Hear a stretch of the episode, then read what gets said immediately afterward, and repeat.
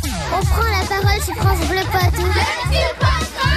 Les petits pois de vin. Les enfants qui sont certainement pressés d'être euh, en week-end, mais là ils prennent le petit déjeuner en notre compagnie. Ils répondent même avec des, à des questions. En ce moment c'est Roland Garros, on voit beaucoup de tennisman et en plus c'est l'anniversaire de qui mais de Raphaël Nadal. Il a 36 ans euh, aujourd'hui. Bah les enfants justement, c'est quoi Roland Garros Ah Une course de vélo qu'on célèbre euh, une fois par an ou une année sur deux. Roland Garros, ça apporte, euh, ça, ça porte honneur à une personne qui est morte. C'est un truc de tennis, Roland Garros.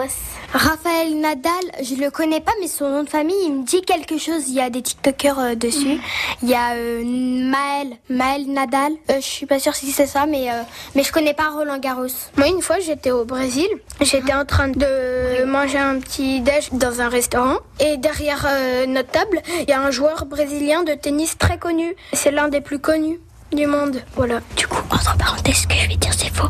Donc du coup, euh, Ruben, ce que le mec que t'as rencontré euh, au Brésil, je pense que je le connais parce que c'est mon père. Bien sûr, c'est faux. Bah moi j'aime bien jouer parce que j'en fais mais par contre regarder je trouve ça vraiment pas intéressant. Raphaël Nadal, ça va être le gagnant bah, de Roland Garros.